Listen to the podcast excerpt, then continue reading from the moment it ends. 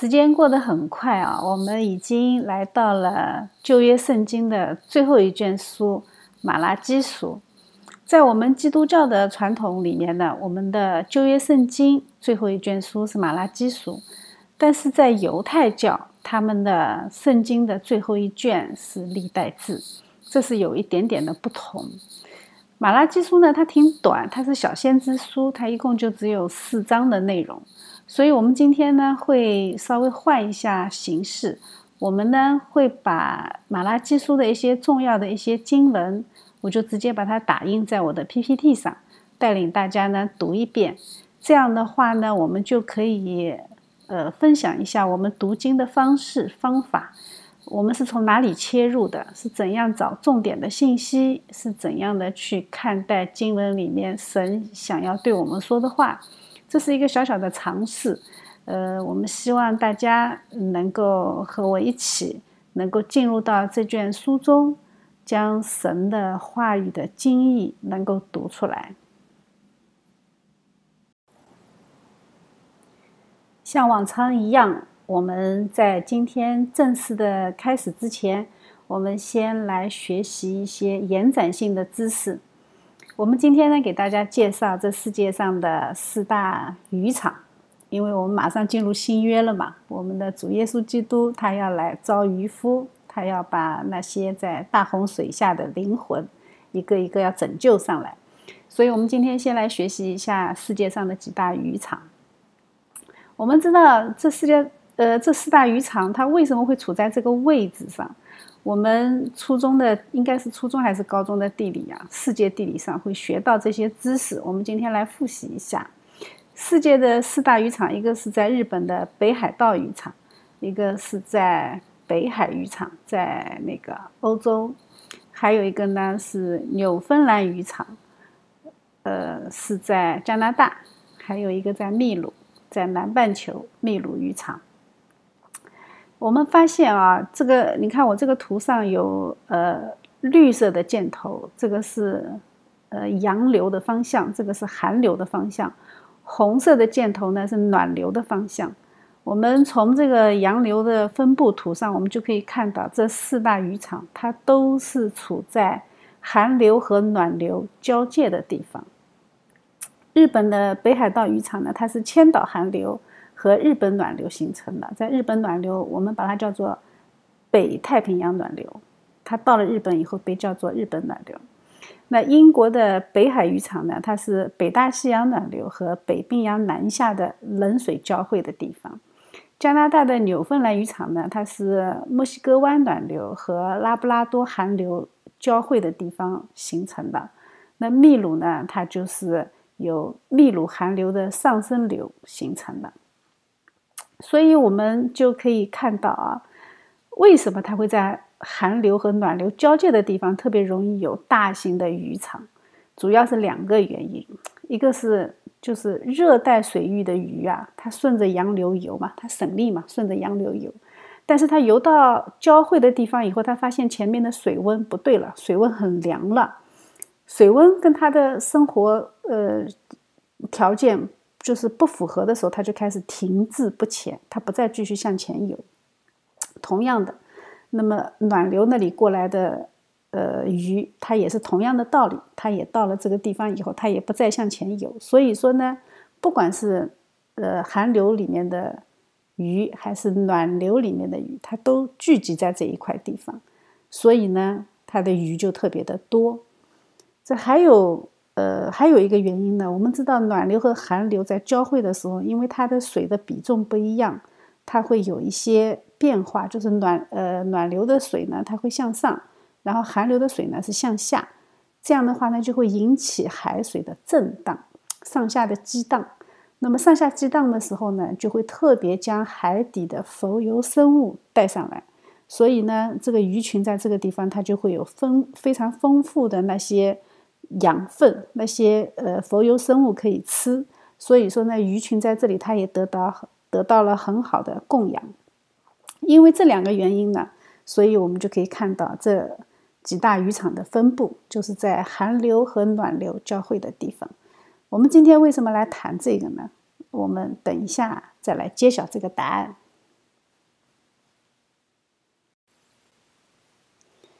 好，言归正传，我们现在来看《马拉基书》的基本信息。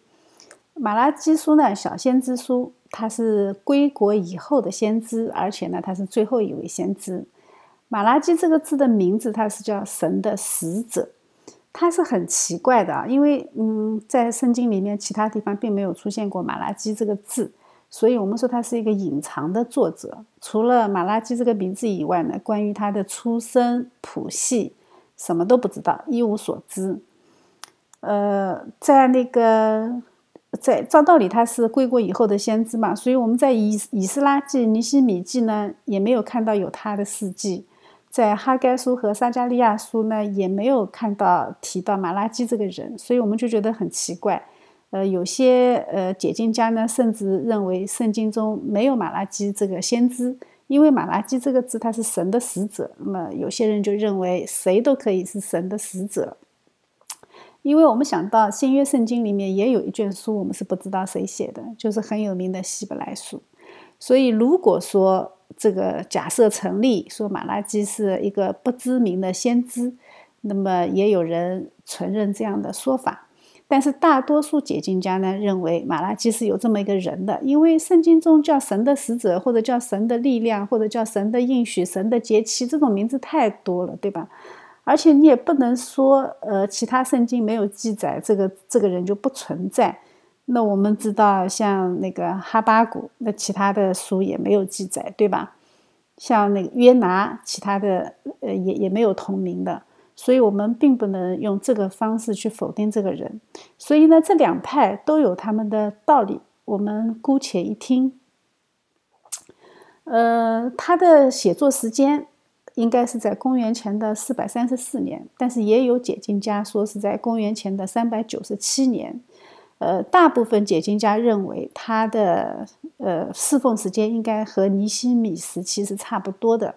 因为呢，我们可以参参考《尼希米记》第六章的相关章节，呃，那个当时那个尼希米的第六章里面说有很多先知在辅助他嘛，那很有可能他就是其中的一位。而且呢，呃，从从那个马拉基书里面描写的以色列人的状况，我们可以判断他和尼希米这个情况是差不多的，因为它里面已经讲到圣殿已经完成了。祭祀也已经恢复了，但是呢，徒有形式，没有热情，百姓的奉献也很冷淡，而且呢，会有一些欺诈弟兄和外邦人通婚这样的情况存在。所以呢，看这个情形啊，和尼希米记记载的情况差不多，所以我们呢，由此可以推断，他们应该是差不多的时间侍奉的。马拉基书呢，它是用一个非常独特的形式来记录神的信息，它是以对话的形式和百姓、神和百姓之间的对话的形式来展示他的信息。所以，他一上来，耶和华说：“我曾爱你们。”他这个“曾爱你们”，它其实是一个完成时，一个是一直在进行的。我以前爱你们，现在爱你们，以后也爱你们，是这个意思。然后他说：“你们却说你在何事上爱我们？”我们就看到人是否认神爱我们，那神爱我们，我们人是看不见的。然后耶和华下面解释说：“以扫不是雅各的哥哥吗？我却爱雅各，恶以扫。”这个地方神就告诉我们一个事实，就是神的拣选就是爱了。我们在那个新约圣经里面，你看到大儿子和小儿子，记不记得小儿子流浪回来的时候，大儿子可生气了。大儿子说：“啊，我做的这么好。”呃，那个你却怎么怎么地？其实神的拣选就已经是爱了。我们知道以扫是体贴肉体的，他为了一碗红豆汤就把长子的名分给卖掉了。但是他在父亲要祝福的时候，他却想要长子的名分，因为父亲对长子的祝福是不一样的嘛。所以我们就从这里看到，他其实也很诡诈的，对吧？我们以前还一直以为以扫挺老实，其实不是的。你既然长子的名分已经卖给弟弟了，你凭什么？呃，那个父亲要祝福的时候，你想以长子的身份去承受一个父亲的祝福呢？对吧？所以呢，他其实就是我们，我们就是又要永生，但是又要有现世的好处。那天底下哪有这么好的事情呢？对吧？神明确的说，你只能选一样，你如果爱世界、爱主的心就不在它里面。所以呢，拣选雅各是神的主权，但是并不是神，呃，那个并不是雅各行的好，神这里说的也很清楚。所以呢，那个我们可以看一下啊，就是，呃，没有神的以东人，就是被神放弃的以东人，他们的结局，我们等一下来看一下啊。所以神在这里说，他说任他们建造，我必拆毁。这个就说得很清楚，他把他对以东人的审判已经说得很清楚。我们来看他是怎样拆毁的。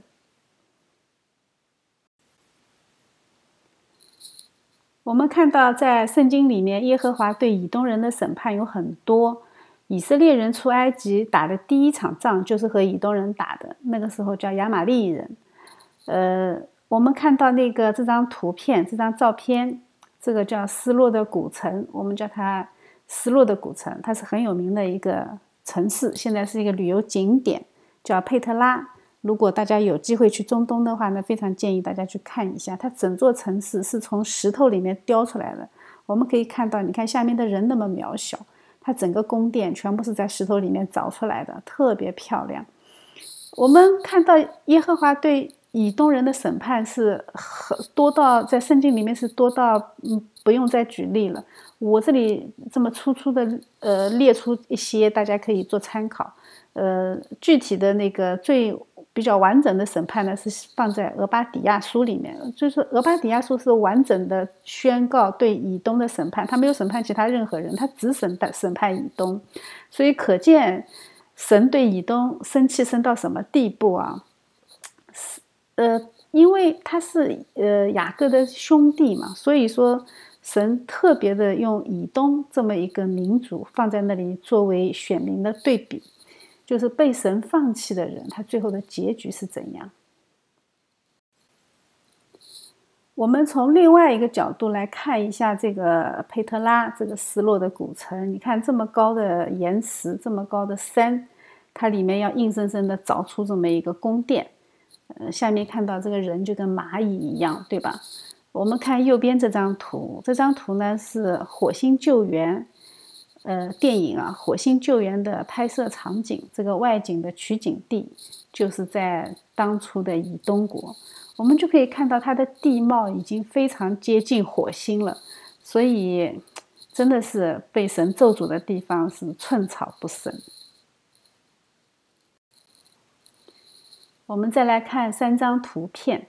嗯，大家看啊，那个都是拍摄现场，夺宝奇兵的拍摄现场，取景地也是在以东国的遗址上，那个火星救援的场景也在这里。这里也有一个很有名的叫蛇道，它呢，你看它这个地方就是一夫当关，万夫莫开，所以我们就可以理解为什么它这么的骄傲，它是很骄傲的一个民族。当时俄巴底亚书里面就说他们骄傲，说他们自视甚高，以为自己住得高。神说：“你不要以为住得高，我照样把你拉下来。”我们看一下右边这张地图，那个黄色的那个领域就是以东王国。我们看到它在犹大国的南面，它的东边呢，就是它的右边呢是纳巴泰部落，是一个原始部落。呃，有些呃书呢把它翻译成纳巴提。我们看到以东王国它是怎么灭亡的？它真的是整整被，呃，怎么说呢？应该是被掳了三回。第一次呢是巴比伦来打犹大国的时候，哎，以东国就特别开心，他们就开开心心的全体出动，跑到犹大国去趁火打劫。我们上次说过嘛，趁火打劫是以东的强项。然后他去趁火打劫的时候呢，那个拉巴泰部落呢就趁机杀了一个空心，跑过来把他们给抢了，把他们整个城市里面的那些呃什么呃妇女老幼财产都抢的差不多。然后以东国从犹大国回来的时候呢，就懵了，对吧？怎么怎么损失惨重呢？这个是第一次抢。然后第二次抢呢是巴比伦嘛，我们知道他把犹大国灭了以后，他就顺理成章的继续南下。然后巴比伦又把有以东国抢了第二回，然后抢完以后呢，你以为消停了，对吧？其实也没有。后来我们知道谁灭了巴比伦？波斯，对吧？波斯灭巴比伦的时候过来，又把他们最后的剩余部队全部抢的抢，赶的赶，全部赶跑。所以以东国就在波斯那个阶段呢，就彻底的就消失了。他的民众呢也被赶下山。后来在新约阶段的时候呢，他们叫以土买人。我们的西律王看到的新约里面的西律王就是以土买人，就是以东人。我们知道他的历史，就知道神修理他们修理了三回，他们真的是哎呀，非常的不招神喜欢。然后呢，我们的神呢继续斥责他们的祭司，祭司是亚伦的后裔嘛，是神亲自设立的。而且神设立祭司的过程，我们可以参考立位记。神对祭司是高要求、严标准，因为他们是十路阶层，他们是不用工作的，他们耶和华是他们的产业，他们只为神工作，他们是归属神的那个子民，所以他们必须要放弃世界上一切的产业，专心思想神国的事情，专心为主做工。但是我们在这里就可以看到神是怎么样谴责他们的祭司，而且他也是跟祭司对话嘛，你们藐视我啊什么什么，然后呢，他们却说我们在何事上藐视你的名呢？就说明在这里的状态啊，祭司完全不知道自己犯了什么罪，他们觉得自己很无辜，他们不敬畏神，在他们的生活中已经视为平常，所以神就说，他说。其他的地方都很尊重我，连外邦都很尊重我，你们却亵渎我的名，说耶和华的桌子是污秽的，上面的食物是可藐视的，就说明他们已经很轻慢神的威严。这个是很很呃，作为祭司，这个是很很重的罪了。然后他他说你们又说这些是何等繁琐。我们在利未记里面可以看到的那个。当时神给他们设立的仪式确实有很多的重复性。我们知道，日复一日的重复其实是对牧者最大的试探。所以亚伦在做大祭司前，他有一个动作要重复做八天，对吧？他完每天都完全一样，完全重复。人在这样的工作状态中是很难做到每一次都很近前。我们就会到时候就会。就会很很轻慢，或者说每天做熟了以后就变成机械化，就变成像肌肉记忆一样的每天这样重复的做，我们就会忘记初心，忘记自己是为什么出发。就像启示录里面，呃，基督谴责那个教会一样的，说你们把起初的爱心给失落了，这是人的罪。呃，在旧约结束的时候就有，在新约结束的时候依然有。在启示录的时候还是有，这是贯穿人类历史始终的，这是我们人的罪，所以我们要非常的警醒。然后耶和华就指责他们说：“你们把那些抢夺的、瘸腿的、有病的都拿来献祭，这个就是耶和华对祭司的斥责。”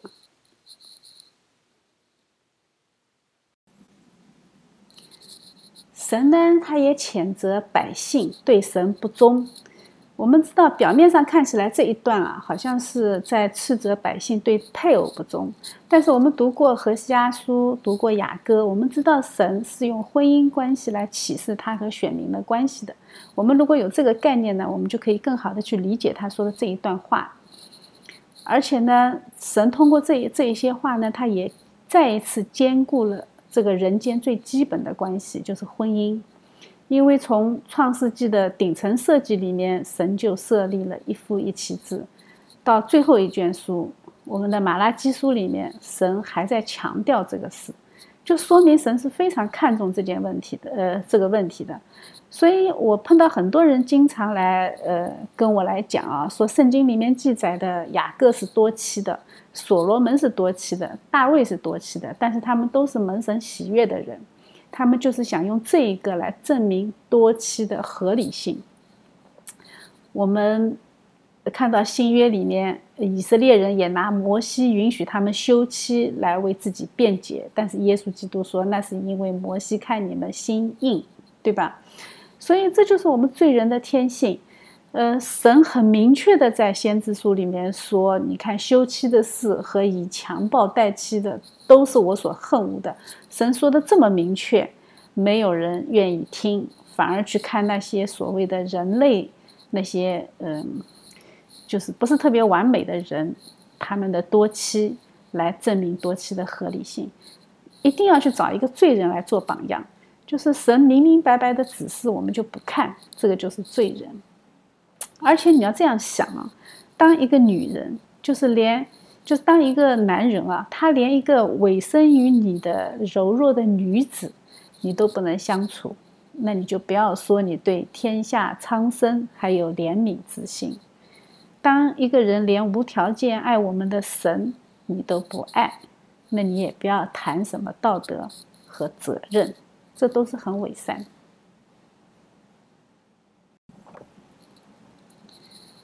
呃，这里呢，神也告诉呃，告诉以色列民，就审判的日子已经近。呃，他这里说，他说你们用言语反锁耶和华。所谓的用言语反锁，其实就是祷告嘛，对吧？我们不断的祷告，不断的重复的祷告，用重复的话语祷告，神是不垂听的。这个就是祷告不垂听嘛。呃，然后呢，百姓自己祷告的很起劲，以为神会听。但是他们完全不知道自己已经背离了祷告的规则。祷告的规则是你要符合神的心意，这个很好理解，对吧？三岁的小孩子如果想要问你要一把枪，你是肯定不会给的，对吧？所以我们一定要符合神的心意。我们的祷告要知道神喜悦什么。但是呢，人呢也很傻，因为人说他说凡行恶的耶和华都看为善，呃，并且喜悦他们。他这句话是从什么地方来的？他就是看到行恶的人，他没有马上遭到报应，他就擅自更改了神的标准。他觉得行恶的人没有马上死，那就说明耶和华是允许他们作恶的，甚至是喜欢他们作恶的。所以他们就用这种方式来修改神的律法。所以这就是罪人嘛？罪人喜欢用外表的成功来论断神的喜好。所以恶人行事没有得到惩罚，我们就主观的认为这样的行为是神允许的，或者是神喜悦的。我们知道这个在心理学上有一个专用名词，叫做什么？叫做幸存者偏差，就是你一定要天降大火，或者立马被雷劈，我们才会明白，哦，是这样的。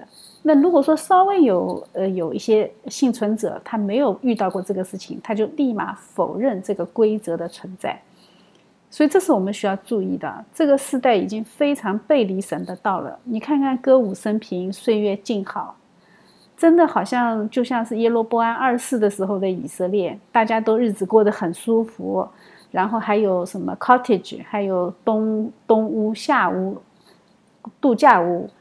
呃，但是最后结果呢？呃，结果是不到四十年，以色列就灭亡了。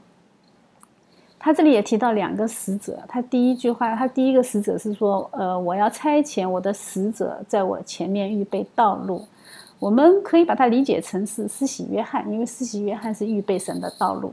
他这里的原文呢是：“我要差遣马拉基在我面前。”呃，因为马马拉基的意思就是我的使者嘛，所以他有两种翻译的方法。下面呢还有一个立约的使者，就是你们所仰慕的快要来到，这个就是指向我们的主耶稣基督，而且我们的神他是要来立新约的，而且他来的日子谁能担当得起呢？这个日子就是指向末世，指向毁灭，指向基督的二次降临。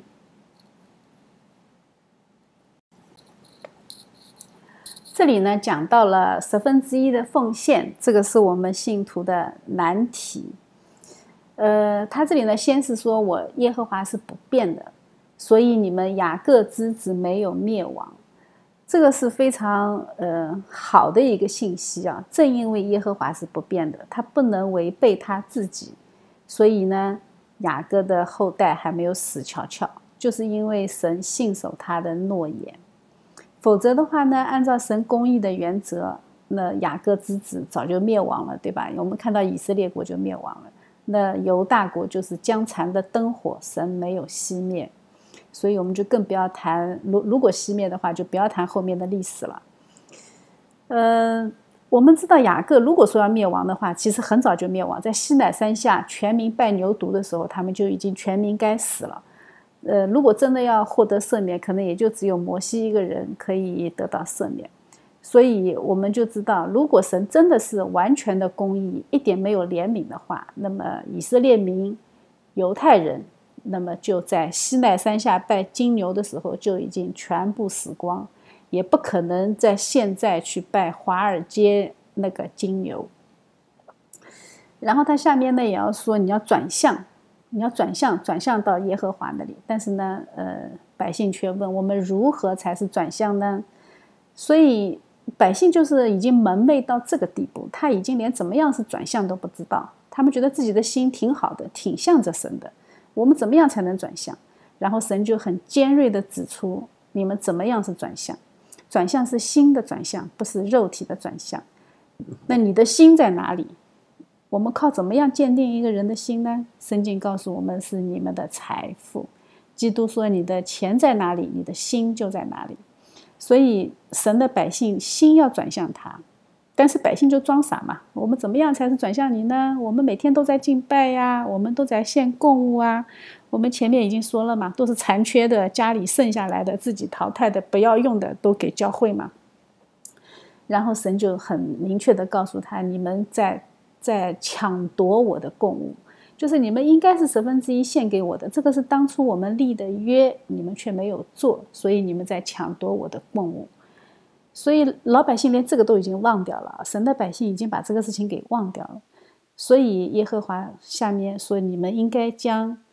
十分之一全然送入仓库，使我家有粮，以此试试我是否为你们敞开天上的窗户，轻浮于你们，甚至无处可容。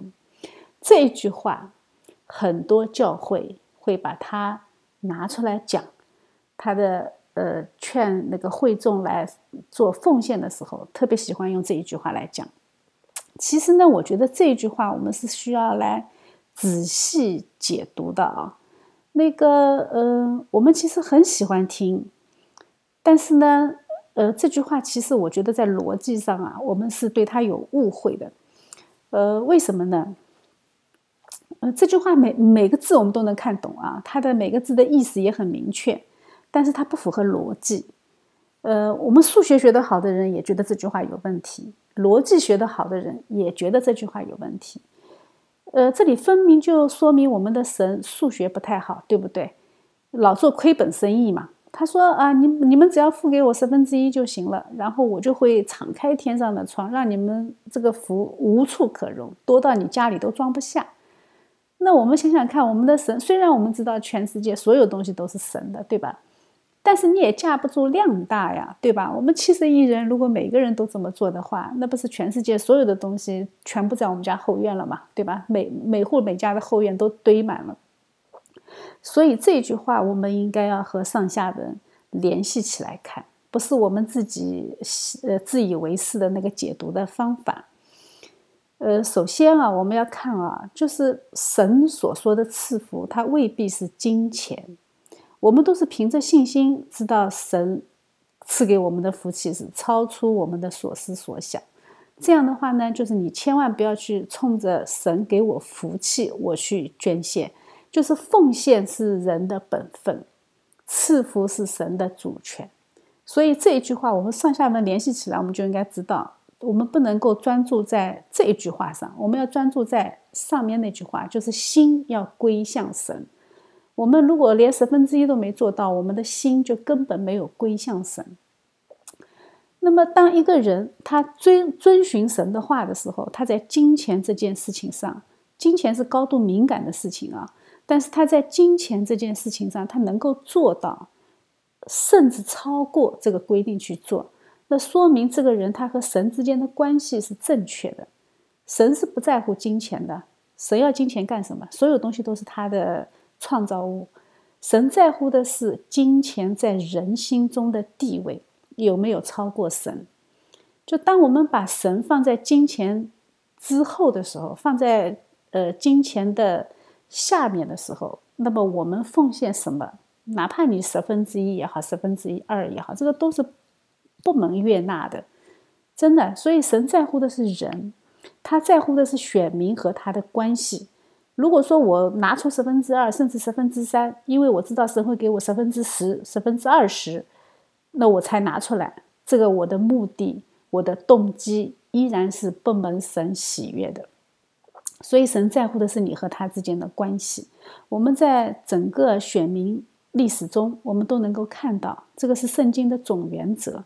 所以神说了好几次嘛：“我喜爱连续，不喜爱祭祀。”就是你们给我的这些牛羊，我岂是冲着这些牛羊来的呢？对吧？所以这个是最高标准，最高第一原则是神和人之间的关系，神人关系对了，其他一切都好说。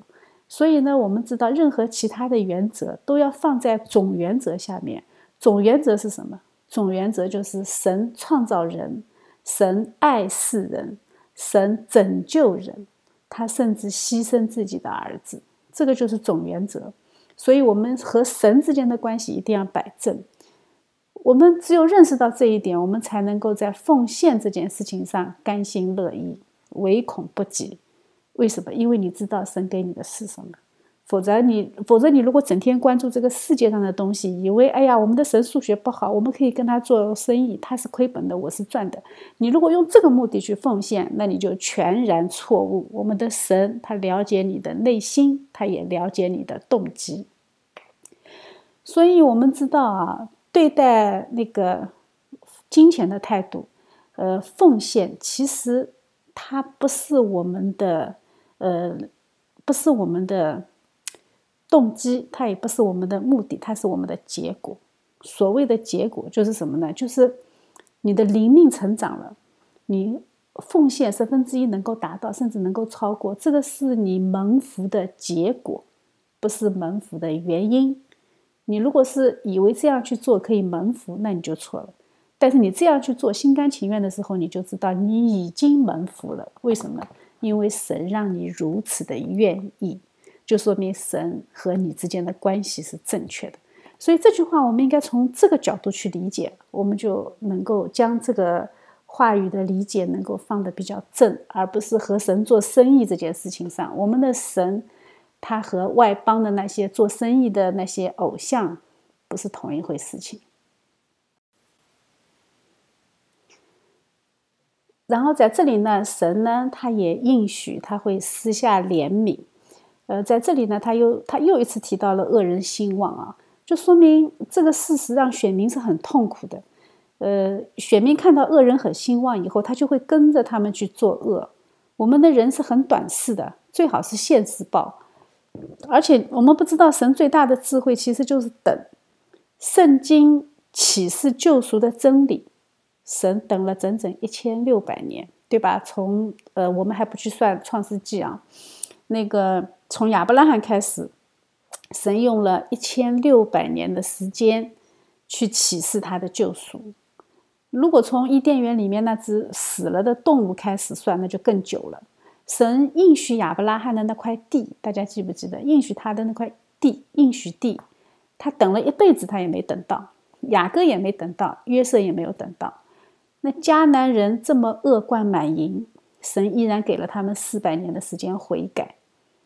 所以我们就说呢，就是诗篇里面是什么说？他说：“等我使你的仇敌做你的脚凳。”所以等是神的智慧，就是道成肉身的神，他来赎我们的罪。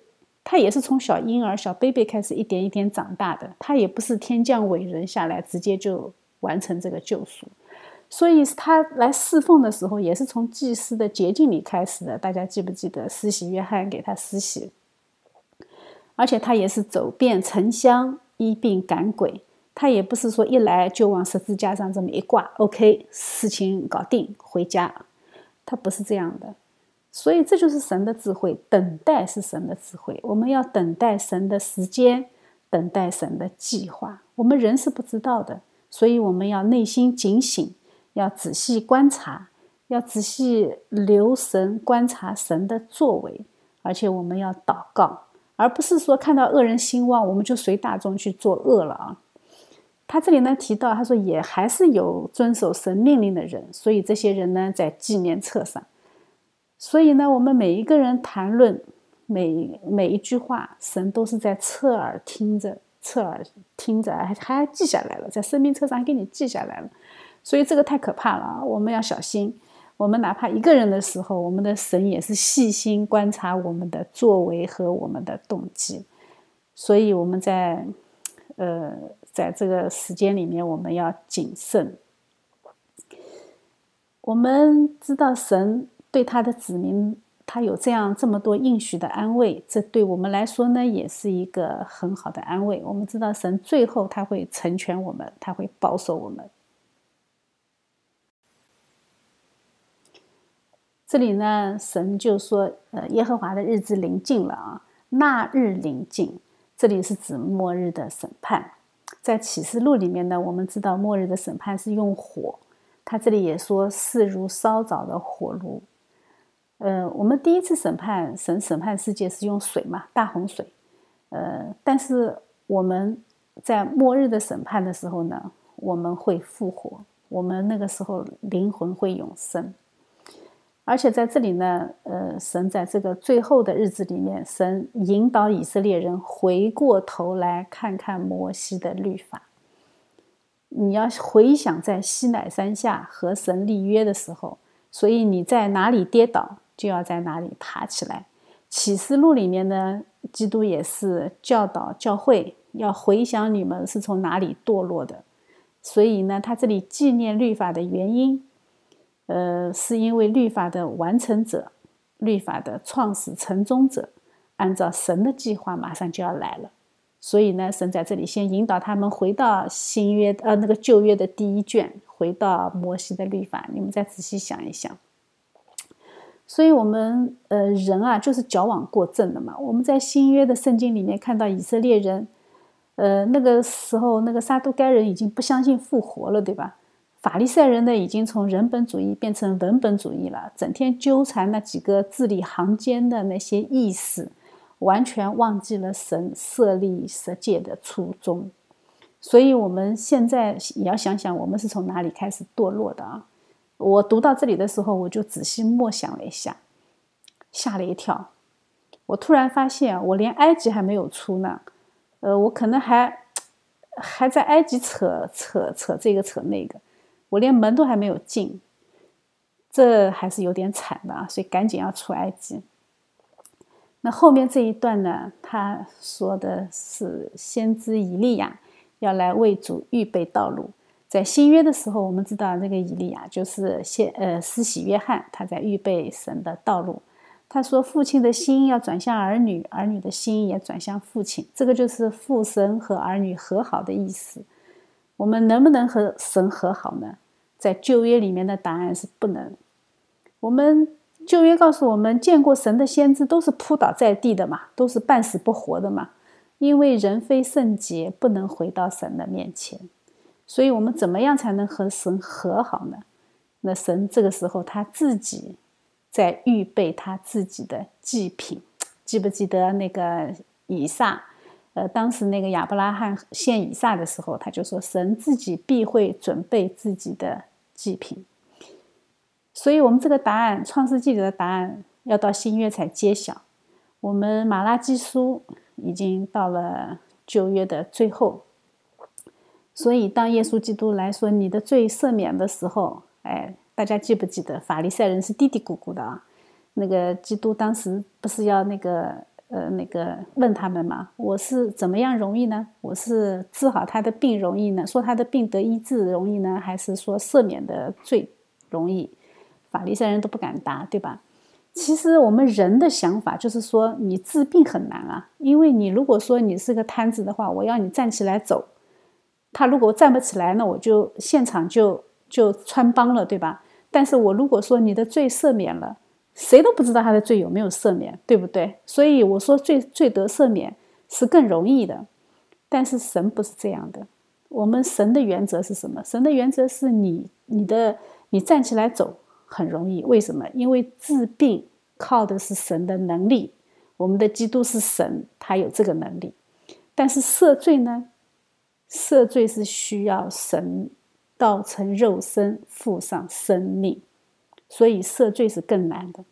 所以法利赛人在那里嘀嘀咕咕、嘀嘀咕咕，其实他根本就完全不懂这个里面的逻辑。所以我们知道旧约是新约的影子。我们看旧约的时候，就像看皮影戏一样，晃来晃去。但是你仔细辨认，其实整本圣约，呃呃，整本旧约每一卷书里面都是基督的影子。所以，我们到新约的时候，那个保罗也说嘛，那个都是影儿，对吧？都是最后是基督才是真正要显明的那一个本相。所以，我们知道，在呃新约时代，当基督来的时候，当真正的道成肉身的神。当旧约的那些影子真正出现的时候，那么旧约指向耶稣的那一些宗教性的律法就已经没有什么效益了，就不再有效用了。所以呢，我们也不再继续遵守什么洁净不洁净那些问题。这个在我们现代的人类来说已经不是问题，但是对当时的犹太人来说依然是一个很大的挑战。所以我们才会在呃保罗的书信里面看到，他们还要和呃和那个。旧约的一呃，就是和当时的犹太人去争论需不需要割礼，我们就会知道为什么会这样。它整个事件、整个历史是传承的。我们旧约的最后一卷书也讲完了，所以我们现在可以把它完整的放在整个救赎的框架下面来解读旧约和新约的关系。整个旧约和新约的关系，其实它就是从十诫到十架的关系。我们神的计划它是一贯的，它是一致的，它关心的从头到尾就是救赎。但是这个救赎是什么救赎呢？是灵魂的救赎。我们为什么这么说啊？我们来看一下，我们还记得十诫对吧？十诫第一、第二、第三诫，我想大家都很熟。但是最重要的、呃，最突出的、最让我们思考的。呃，是最后那一条，就是神说你不可贪恋。我们知道，我们呃法律嘛，大家都很清楚嘛，这个人世间也是有法律的，对吧？就是人的社会也是有法律的，但是神的律法和人的律法不同，最大的不同就是那最后那一条，人间律法约束的是人的行为，你如果只是想想不行动，你是不构成犯罪的。所以，任何对人心灵次序的定罪的人间律法都是恶法，你知不知道？所以说我我我如果想一想就犯罪，这个政府就是有问题的。甚至我说一说都不犯法。我如果说要造反，只要没行动，你是不能定我的罪的嘛，对吧？所以三颠罪这个在民主国家是很滑稽的嘛。但是为什么我们的神的律法是关心心灵次序？你连贪恋都是罪。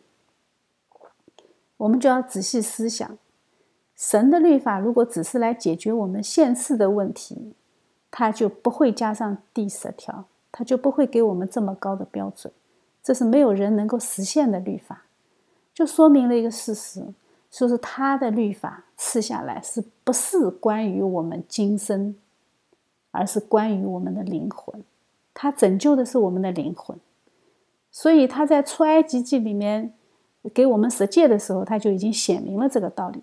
可惜当时愚蠢的以色列人，包括愚蠢的我们，我们也都不理解这一点。我们要到新约基督完成救赎以后，我们才会明白这个道理。所以，我们以此为出发点，我们就能够想明白，为什么基督说：“你看到妇女心里起邪念，你就犯了奸淫；你如果心里恨你的弟兄，你就犯了杀人罪。”这个就是灵魂层面的不洁净，所以有有些人啊，他解释说啊，这个是因为你有了恶念以后呢，你环境合适，你就会发展成恶行。我觉得这是用人本主义的理解来强解这句话。其实我们知道有很多人是有恶念的，他一辈子都有恶念，但是他一辈子都没有那个贼胆去实行那个罪行，那怎么办呢？他的律法怎么定他罪呢？对吧？所以，我们说神的审判是针对的是灵魂，这个是十诫告诉我们的。然后呢，神关注的对象也是我们的灵魂，他不是关注我们的今生，不是关注我们的肉体。虽然我们看到基督来，他也医治，他也医医病赶鬼，对吧？但是他真正关注的、真正拯救的是我们的灵魂。所以，我们呃，就要就要想明白这一点以后，我们就很清楚，圣经从头到尾的逻辑它是一贯的，从十诫开始，它就是定罪你的灵魂，然后到新约，它就是拯救你的灵魂。所以，我们圣经是最讲逻辑的，而且基督就是逻辑的源头。我们学过哪一个啊？好，我们知道，呃，旧约已经结束了啊。那个，我们的基督马上就要来了。那么，我们上一节课呢，讲到基督来之前，神的预备，在轴心时代，神的预备，神在语言上，呃，怎么样预备？然后在交通道路上怎么样预备？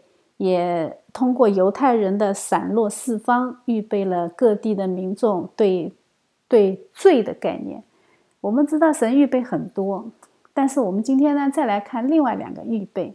这个预备呢，是神在耶稣基督来之前，那个对人类政治、对人类的政治形势最后的提醒。在那以后呢，我们就知道人类的政治会发展起来，会成为一个永恒的话题。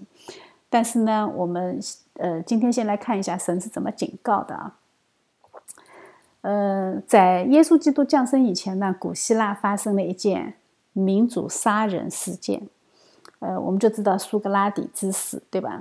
希腊是一个很神奇的民族，他们从诞生的第一天起就是民主的，而且呢是菜市场式的民主。当时审判苏格拉底的那个元老院啊，就跟菜场一样，只要民众有足够的愤怒，你哪怕只是偷了一只鸡，你也是可以被判死刑的。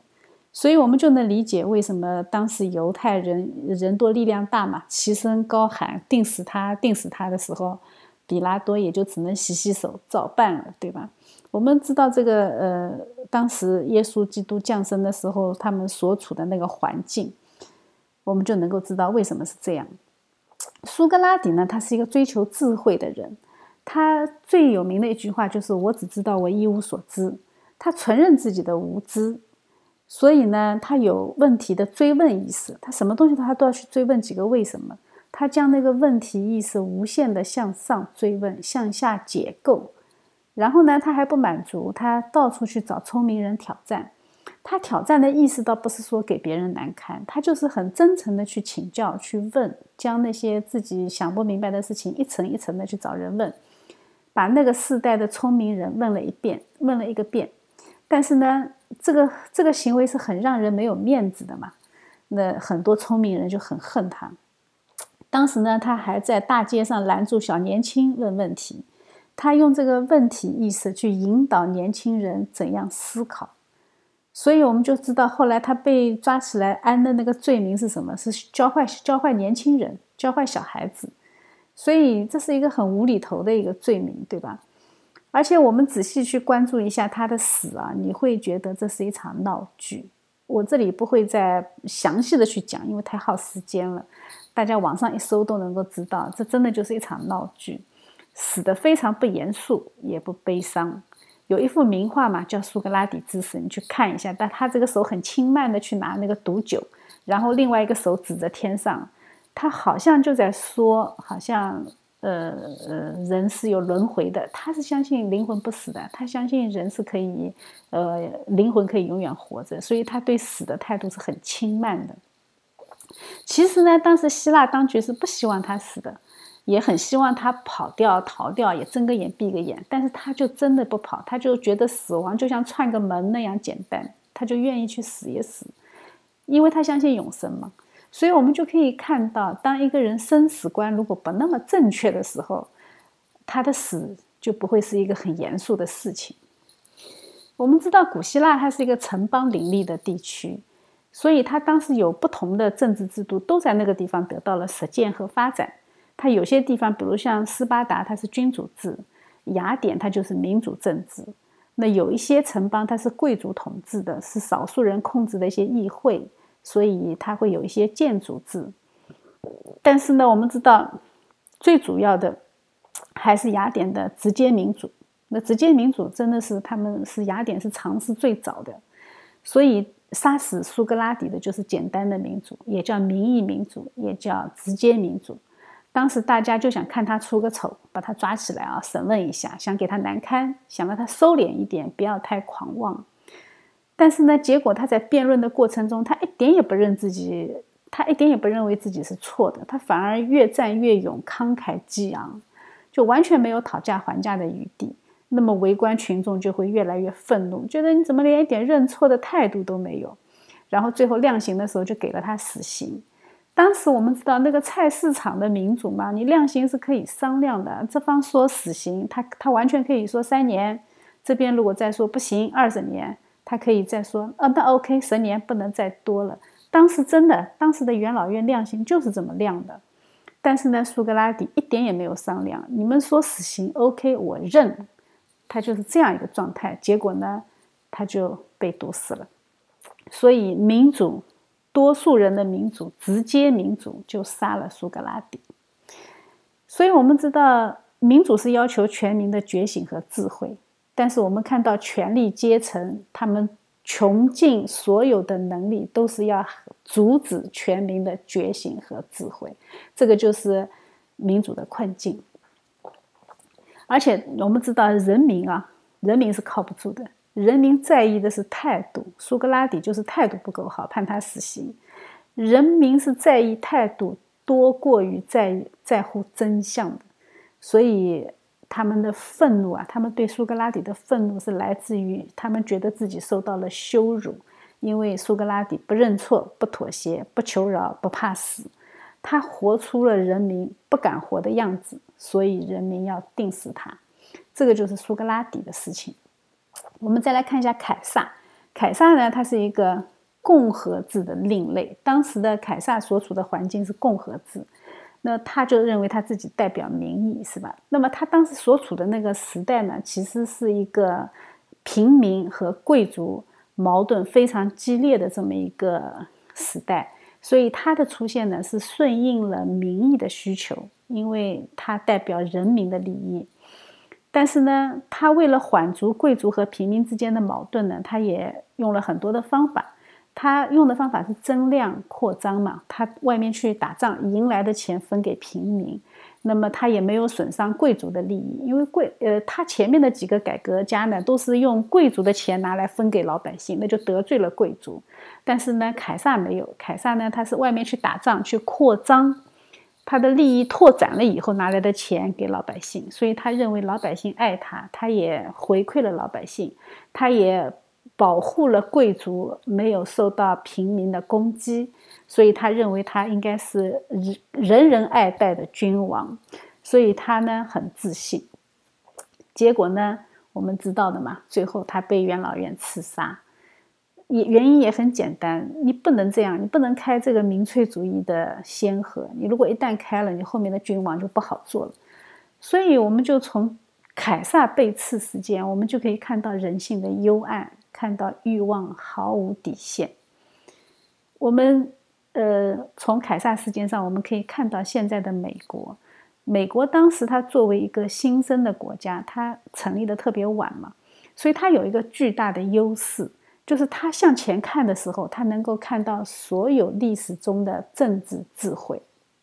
所以呢，他赶走了英国的君主君主制，对吧？他把那个独立战争嘛，他把那个英国赶跑了。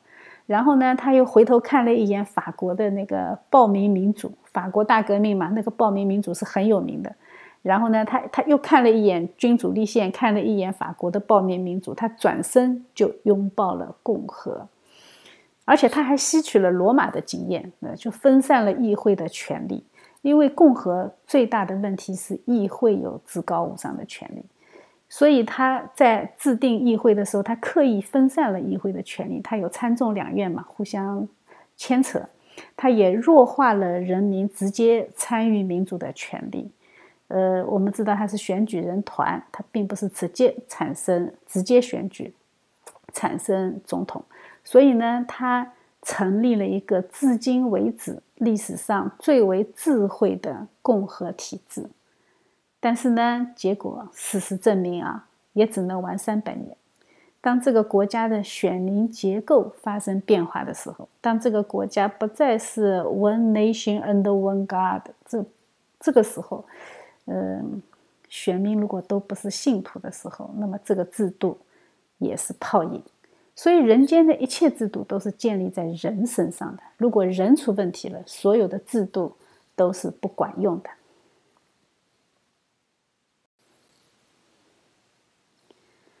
所以呢，在基督还没有来到人间之前，上帝通过这两起事件告诉我们，这是一个杀死一切人间智慧的世界。无论你是学者还是统帅啊，苏格拉底是学者，凯撒是统帅。那无论你是为了自己还是为了国家，苏格拉底是为了自己，对吧？那凯撒是为了国家。那无论你身处什么样的社会制度啊，一个是民主制度，一个是共和制度。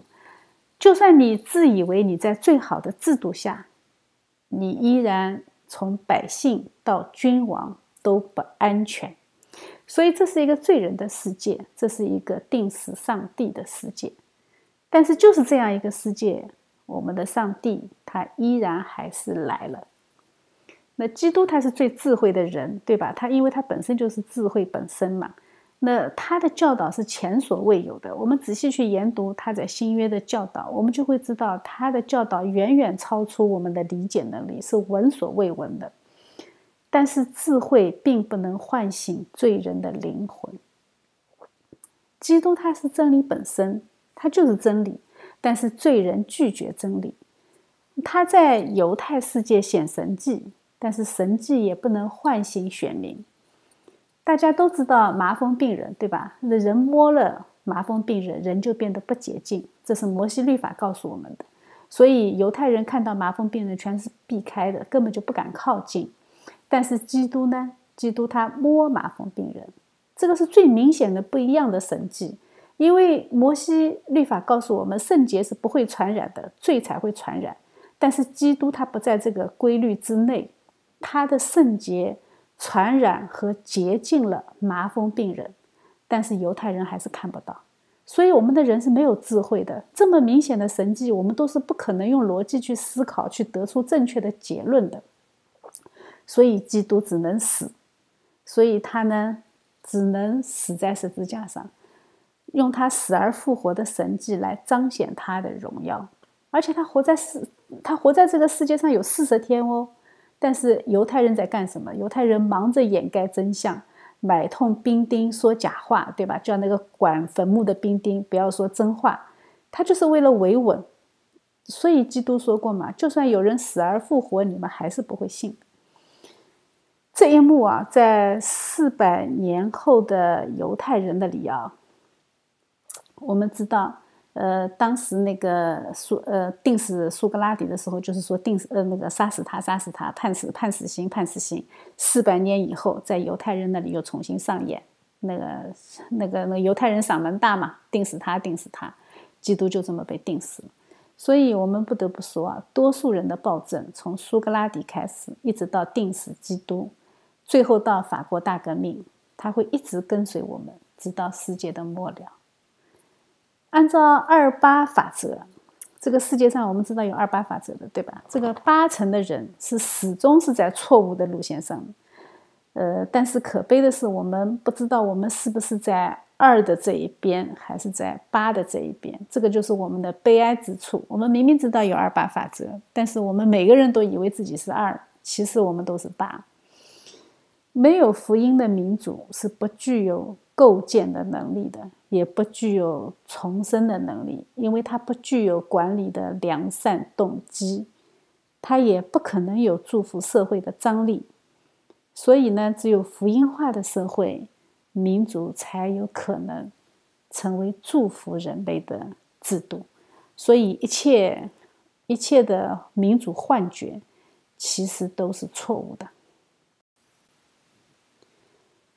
所以，我们再回到今天 PPT 的开头，我们今天学了洋流的交汇会产生，呃，很有名的世界性的渔场，对吧？会是有很多鱼类的地方。那我们的神呢？他也利用了两栖文明的交汇来滋养万邦。呃，就是希伯来文明和希腊文明这两种文化的激荡，他为人间的民主插上了福音的翅膀。我们看到前面的民主都是很可悲的，对吧？但是神将民主来插上福音的翅膀，让民主成为可能。希伯来是一个听的文化啊，《生命记》中不是有个四马篇嘛？就是以色列啊，你要听，这个是以色列的教育大宪章。呃，信道是从听道而来的，但是眼见为实呢，一般是罪人的想象。神说不是这样的，神说真理是听到的，不是看到的。呃，希腊是一个很注重看的民族，他们一直在观察自然，他们是自然的观察者，而且观察的很到位。他们看世界、看自然、看一切事物背后的规则，而且他们将自己的观察总结出来，所以他们是很理性的人。所以根据神安置在人内心的心灵直觉。他们感受到有神明的存在，他们又很想、很努力的想去证明和思想神的世界，所以他们就创造了自己一套的神学系统。嗯，他们的神很有趣啊，希腊的神呢有父子关系，有母子关系，也有嫉妒、乱伦，反正人怎么样，人间社会怎么样，他们的神也怎么样。但是有一样事情，希腊人是自己看不到的，就是人的罪，对吧？我们人怎么可以看到罪呢？对吧？人都是向外看的嘛。呃，在最中的人是无法看到罪的，就像在水中的鱼，他不知道水的存在一样。呃，所以呢，这个就是希伯来人的使命，神不惜让他们散落在天涯，向世界的人启示罪这个定义。所以，当这两种文明在罗马帝国里面冲突的时候，我们就知道使徒保罗在希腊传道的时候，呃，他并不是很简单的去鄙视希腊的文明。我们的保罗没有，他而是很细心的去学习他们的逻辑观念，并且用他们的逻辑来说明神学的奥秘。他是进入了，他是进入了希腊的知识体系。然后用希腊的逻辑去击败希腊的神，所以，我们从罗马书里面，我们可以看到保罗的逻辑性有多强，他的逻辑能力有多强，所以他不愧是曾经的法利赛人，是犹太人中的高级知识分子。所以，希伯来文化呢，他对希腊最大的贡献，就是终于把希腊的那个埋头在世界里看的那个眼睛。把它抬到了向天上的方向，就是神的存在，不是像我们人一样生活，而是指向救赎。呃，希腊人想神都是像人一样的嘛，对吧？但是他告诉呃希伯来文明告诉希腊人，神是来解决救赎的问题，所以神的超越性就是从希伯来文明里面出来的。所以我们知道，神通过两系文明的汇合。呃，他也通过了前面预备的两场，呃，被人类历史记住的死亡，打碎了人类的民主幻觉。没有神的福音光照，人类自己的所谓民主都是多数人的暴政。我们经常开玩笑说嘛，就一个人打你，这个叫矛盾啊，矛盾冲突；一群人打你，这个叫霸凌，对吧？他欺负你。那一万个人打你，这个就是正义。人是没有绝对的民主的，人也没有绝对的正义，人多就是正义。所以民主它只是最不坏的制度，但是它不是优秀的制度。这个是因为人的罪所决定的嘛？所以神只能用他将自己钉在十字架上的方式告诉我们：你不要将制度当成偶像，也不要将世界上的王当做偶像，你更不要将人民当成偶像，这个都是靠不住的。如果不是神为人死，我们人根本没有任何盼望。所以，我们知道福音是圣灵亲自启示方向的。所以，当初保罗被圣灵阻止，没有到要呃小亚细亚去，而是选择了马其顿，福音就转向了欧洲。这个是神的旨意。四大文明古国啊，巴比伦、古巴比伦、古埃及、古印度和古中国，在福音这个启蒙上都没有被神拣选。我们不知道神的旨意是什么，但是我想啊，可能希腊因为文明比较新嘛，呃，也没有什么传统包袱，所以福音相对来说会比较好传一些。我们后来会看到，古巴比伦和古埃及这两个地方呢，它一次是被罗马政权的强势福音化，然后呢又被伊斯兰武力呃强迫的伊斯兰化，所以他们这两个又回到了起点。呃，印度呢是从自己内心寻找神的典范，对吧？他们的释迦牟尼就是自己想自己的事情。那中国呢，它是转了一圈，又回到了无神论的起点。所以，我们可能觉得啊，文明古国嘛，包袱太重，不太好带。呃，但是我相信啊，我们的神自有最好的安排，因为我们的中国，它已经有点让我感觉到。轴心时代这四百年的状态，你看道路现在呃条条大路通罗马，对吧？它是条条大路全部高速公路全部通了，然后呢扫盲也全完成了，对吧？呃文化普及度也够了，然后呢一切的古代的文化文明的包袱，呃通过这七十年也全部销毁了，已经没有什么中国的传统文明了，对吧？我们一切的事情都已经被击碎了。我们现在是文化的沙漠，所以就等待基督的福音进去。我觉得这是神为我们安排的道场，我们可以去传道了。神的时间马上就要到了。我们在这里呢，就可以看到福音的传播方向。我这里稍微简单的讲一下啊，因为时间的关系，我不能讲的太深，已经时间已经超了。呃，福音呢，我们看到它是用鲜血铺就的。这个救赎之路从耶稣基督的鲜血开始，它一路就是靠鲜血来铺的。呃，我们知道初代使徒，呃，除了老约翰，那十二个使徒全部都是殉道的，全部都是流血的。然后呢，我们的初代的基督徒被罗马逼迫了整整三百多年，那个逼迫的那个历史惨不忍睹，你去看你都。不忍心看，心碎。呃，但是呢，我们知道最后罗马是呃基督教成为国教，那这也是用鲜血铺出来的。然后我们知道罗马后来被蛮族所征服，所以整个罗马用他的肉体的失败，他的肉体献给了蛮族，他的灵魂献给了基督，所以罗马也是流血献出了自己的肉体。然后呢，蛮族借着征服罗马，他聚成了福音，然后呢，将基督徒、将文士基督徒，罗马的时候的文士基督徒，转变成了骑士基督徒。所以这这个地方也有很多的流血。然后骑士基督徒呢，我们知道那些蛮族嘛，日耳曼、盎格鲁撒克逊和旺达尔，还有好好好多这些蛮族，他们通过他们的扩张。将整个欧洲福音化，整个欧洲福音化，那个就真的是神的预备，预备他们来应对中世纪的寒夜。中世纪发生了三件事情，我们知道啊，呃，比较大的事情，我们大致要了解一下的，就是中世纪首先它经院哲学是丰满了。滋养了近代学术和各个的学科。我们知道无经院不哲学嘛？有他有这么一句话，就是我们嗯不要去按照现在的眼光去看待天主教。其实天主教在中世纪的时候是非常的辉煌，而且他们对整个教义的确定，呃，付出了巨大的贡献。而且在科学发展的起始阶段，真的是呃天主教的呃功绩是不可磨灭的。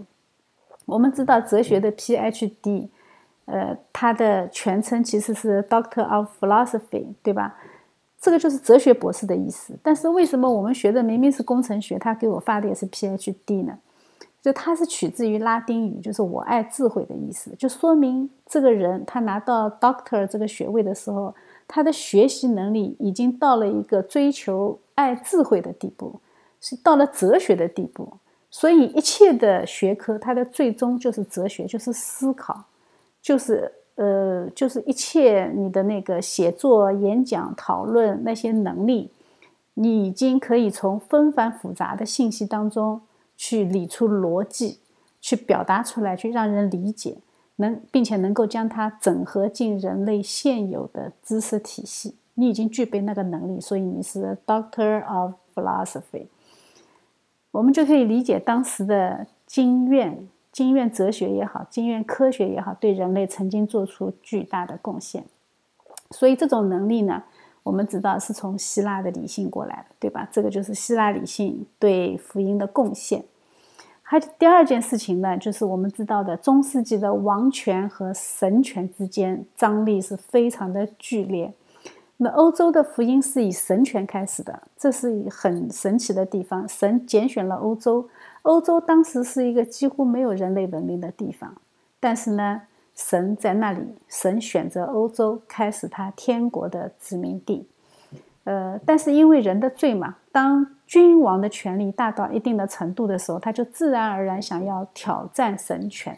所以我们在中世纪看到神权和那个君权之间的张力。呃，再是从另外一个层面上讲，教皇也是人嘛，就是在君权的这种巨大的压力下，他的反应也是罪人的本能反应，他要自保。所以这两种张力呢，就成为中世纪我们看到欧洲大陆上的主要的画面。第三件事情呢，就是要呃，当时的中世纪啊，他要应对住在众弟兄东面的那个以斯玛利的后裔，就是崛起的奥斯曼土耳其，呃，他们会成为欧洲最大的威胁，一直要到中世纪的结束。呃，所以你试想一下，如果没有被福音化的蛮族，那靠着罗马那些文士基督徒，他是未必有这个能力抵抗用武力布道的伊斯兰势力。所以，我们从这里就可以看到神的预备，真的是用鲜血铺就的福音的道路。但是，神在人的最终，神一直在保守我们的历史。所以我们有一句话嘛，就是第三个馒头吃饱了。不等于你前两个白吃了，对吧？你前两个是一定要吃的，否则你第三个馒头你也吃不饱。这历史也一样，这历史的进程、文化的演变、思想的产生，它都是有关联的。你没有前面那一步，你是到不了后面的。所以我们就知道，我们在学习历史的时候，为什么要建立宏观的历史观，就是因为每一步历史的每一步都是有意义的。所以，我们刚才说了那么多鲜血，呃，福音是靠鲜血铺就的。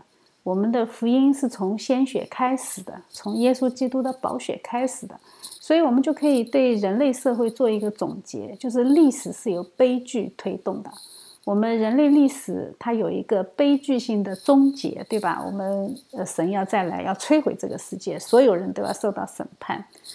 而且呢，我们也要从悲剧里面去思考这个悲剧的意义。为什么？因为我们是罪人的世界，罪人的世界是不配拥有满足的，你是不可能满足的，因为我们是有罪的。而且呢，悲剧是罪人世界的常态，我们一定要知道。悲剧是永恒的，喜乐是暂时的。而且呢，我们的神他用人的罪推动福音，我们刚才详细讲了。呃，但是悲剧的巅峰是神为人死，所以我们这个世界整体神为我们人定的基调，我们吃下亚当吃下那个果子的那一天起，我们就是悲剧的世界，充斥着悲剧的人生。所以我们要明白这一点呢，我们就可以把自己定位定得很正确，定得很认真。我们知道我们在这个世界上的使命是什么？使命是忘掉自己的悲剧。我们已经得着基督的平安，我们是喜乐的，我们是有盼望的，我们是在这个世界中不一样的一群人。所以，耶稣基督在约翰福音里面说嘛：“我实实在在的告诉你们，一粒麦子不落在地里死了，它仍旧是一粒；若是死了，就能结出许多的子粒来。所以，种子的死，它是生的开始；基督的死，它是复活和永生的开始；基督徒的死，是福音在世界上扩张的开始。那我们的死，每一个人的死。”呃，使生命获得永生的开始，这个是我们基督徒的死。所以神将生死观放在我们世界上的每一个地方，从植物的种子开始，到我们生命的重生，神的生死观预置在我们的世界里，它的目的就是要让我们能够得着智慧，看穿生死，其实也是一种智慧。作为呃最后一课啊，我们旧约圣经的最后一课，呃，我们要回到创世纪，回到我们的第一章，呃，第一卷书，创世纪的第九章里面，他其实他说了这么，就是，嗯，当时那个那个诺亚对他的三个孩子说了这样的预言，他说：“耶和华闪的神是应当称颂的，愿迦南做闪的奴仆。”愿神使亚佛扩张，使他住在伞的帐篷里；又愿迦南做他的奴仆。前面还有一句话，也是说迦南做他的奴仆。迦南做他的奴仆，重复了三遍。呃，这个预言呢，我们知道在所罗门时代成为现实，因为所罗门那个时候在建圣殿的时候，那些迦南人做他的奴仆，为他建圣殿。呃，但是我们从宏观的历史上去看，整本旧约讲的一件事情就是迦南做伞的奴仆，对吧？因为他们进入了应许地。整本新约讲的是什么呢？整本新约讲的是亚佛住在伞的帐篷里，因为整本新约就是亚佛，我们知道是海岛居住的嘛，就是希腊人，就是那些呃，包括那个波斯人，他们都是亚佛的后裔。所以呢，新约时代呢，就是保罗他们向，呃，这个地带的人传福音。所以亚佛住在伞的帐篷里，伞的帐篷是什么？伞的帐篷是会幕嘛，是我们的耶和华神，是我们的上帝。